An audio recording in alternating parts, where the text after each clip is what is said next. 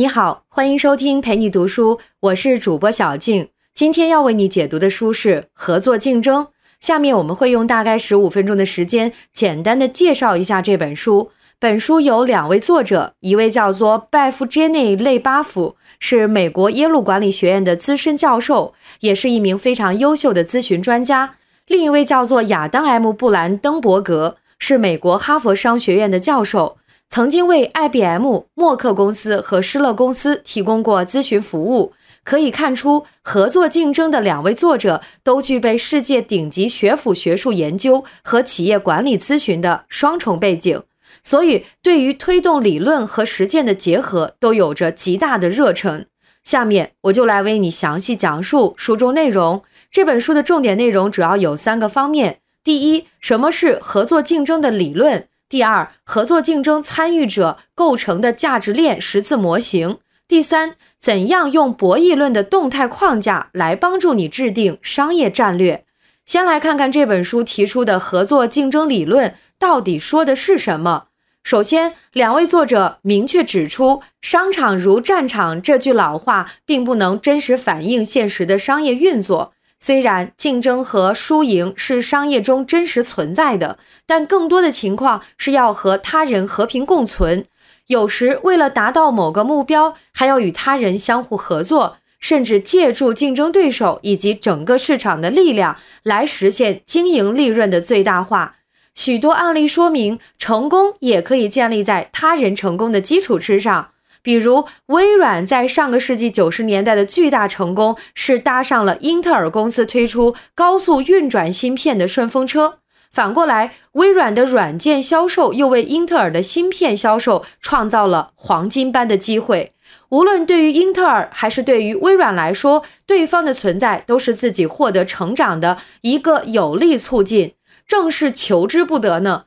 这就更加说明商场不是个简单的你死我活的存在模式。那么，商业运作是以和平的方式进行的吗？这听起来也不完全对。我们的的确确看到了商业竞争中的利益纠纷，例如市场份额的抢夺，为了成本和供应商的斗争，为了价格和顾客的冲突等等。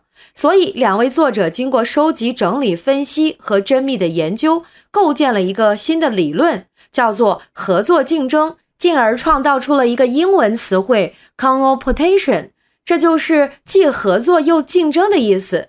他们的理论核心是，商业运作是战争与和平的综合体。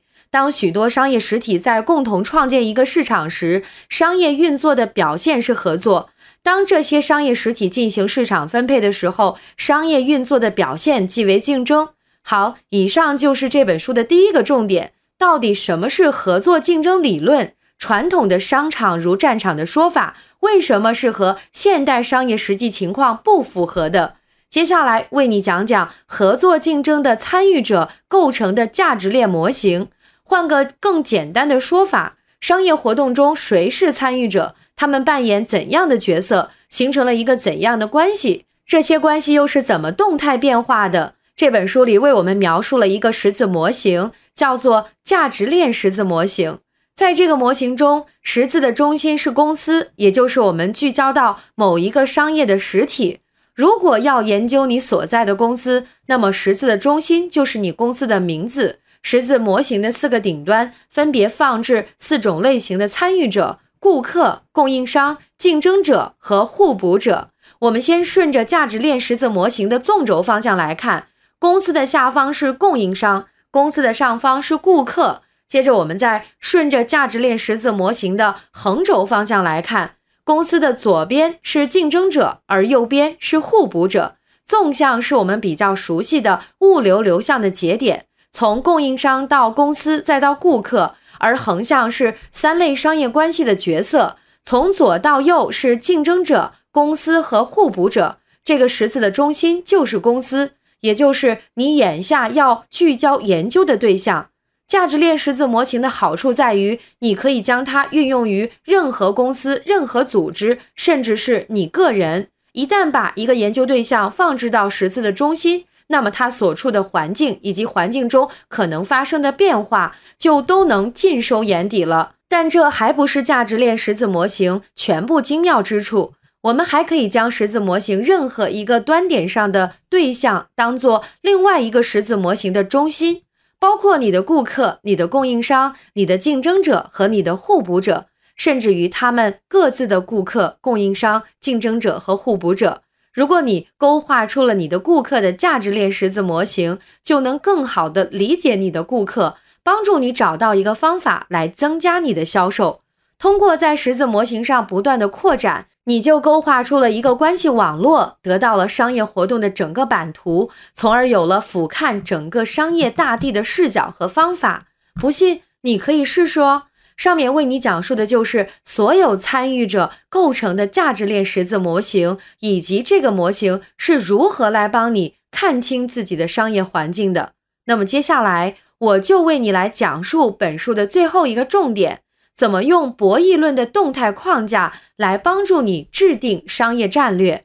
博弈论这个词会把很多人吓住，这其实是由于博弈这个词在中文里较为生僻。如果把博弈两个字换成游戏，是不是感觉好理解多了？当然，这里的游戏不是狭义的电子游戏，而是指代所有人类的游戏活动，是个广义的游戏概念。游戏中所有参与者的力量有强有弱，我们称之为各方的力量对比。游戏中的每个人都对这个力量对比有着自己的分析，并思考自己的对策。如果在玩游戏的过程中，力量对比发生了变化，每个人还会相应的调整自己的对策。博弈论就是帮助游戏玩家更精确地测量游戏各方的力量对比。并且测算发生某种变化时的最佳策略应该是什么。由于博弈论是数学的一个分支，所以特别擅长定量测量。根据它测量的结果做出的策略就更有效。在面对纷繁复杂的商业活动时，博弈论的优点让它看起来更像是为商业战略分析量身定做的。那么，博弈论究竟是用什么方法来测量各方力量对比，帮助我们制定策略的呢？答案也许非常让你吃惊：改变游戏本身。本书的作者经过深入研究，抽象出有机统一的五个核心要素。通过分析一个商业活动中的这五个要素，博弈各方的力量对比可以被精准测量。同时，这五个要素又是五个调节杠杆。通过调整这五个要素。游戏就会被改变，这就是博弈论给你提供的动态框架。这五个神奇的要素是什么呢？它们被简称为五个英文字母 R A R T S，合起来就是 Pass，恰好构成一个英文单词部分。每个字母代表一种元素。西方的学者特别擅长将理论进行归纳，并用首字母组成一个利于记忆的词语来方便传播。这种方式非常值得学习。只有让大家易于记忆、理解和传播的理论，才能带给大家更多的价值。下面我们来分别介绍这五个要素。Pass 的第一个字母 P 代表参与者 （Participant）。对于每个参与者，都要考虑两个问题：第一，参与还是不参与；第二，参与或者不参与的每一种情况下，谁将获益？Pass 的第二个字母 A 代表附加值 （Added Value）。附加值所测量的是每个参与者给游戏所带来的价值。它的定义是确定你和其他参与者都在游戏中时市场的大小，在测量没有你参与时其他参与者所创造的市场的大小。两者的差值就是你的附加值。有你没你，这市场一定是不一样的。那么这个差别就是你的价值。如果这个差别是正的，那么你参与这个游戏就是有利可图。所以，价值这个概念与我们以往的常识是有区别的。我们通常认为，只要我们有满足顾客需求的产品，那么就是有价值的，进入市场就应该能获利。但是，作者在这里强调的是你与你的竞争者的相对价值。也许你的产品非常好。但你却因为竞争所造成的局面而没有定价主动权，也就没有真正的利益可言。这时你的附加值将非常低，所以你的相对价值才是商业竞争的要义。钻石为什么总是那么贵？这背后隐藏着那家叫做戴比尔斯的公司对于附加值这个概念的深刻理解和精心操纵。通过控制全球的钻石产量，并且不断传播钻石恒久远的价值观念，它奇迹般的制造了钻石天价附加值的神话。也许有一天，这个神话终将被打破。但是对于这种价值感的强大掌控力，也是人类历史上罕见的成功。Pass 的第三个字母 R 代表规则 Rule，规则这部分在中国的商界应该不算是特别陌生的事儿，大家都深知规则的重要，知道运用某种影响力去让规则对自己更有利。比如采购时应该尽力争取最惠顾客条款，也就是获得最优价。可以通过制定和调整行业内的竞争法规来影响、限制对方签约或付款合同，也是预定未来利益的重要方法。而折扣计划则能用以保持顾客的忠诚度。这些规则都是在实际商业操作中可以建立谈判的规则。掌握其优势和劣势，可以使规则偏向有利你的一方。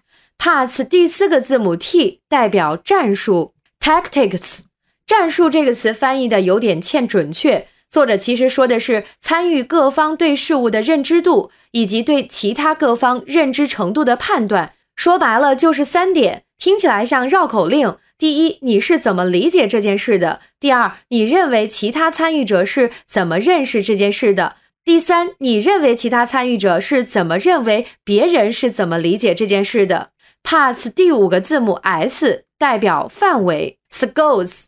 这里想要提醒大家的是，任何游戏都不是完全独立的。分析范围这个要素能够帮助我们认识游戏之间的联系。一旦你看清了这些联系，你就能利用它来为你自己的利益服务。更重要的是，这些联系并不是固定的，你可以在游戏之间创立新的联系，或者切断现有的联系，把游戏放置到更为广阔的范围之中，你就有一个更好的视野。可以发现更多的变化可能性。讲到这里，博弈论的五个要素 Pass 就为你介绍完了。它们分别是参与者 P、附加值 A、规则 R、战术 T 和范围 S。这五个要素是一个整体，相互之间的联系非常密切。可能在运用中，你会发现其中有些元素的内容会有重叠，但是在分析商业事务时，我们还是有必要单独去看待每个元素，避免忽略掉某些信息而做出片面的决策。以上就是合作竞争的主要内容。感谢关注陪你读书，欢迎点赞分享，同时可以打开旁边的小铃铛，陪你读书的更新会第一时间提醒你。我是主播小静，我们下期再会。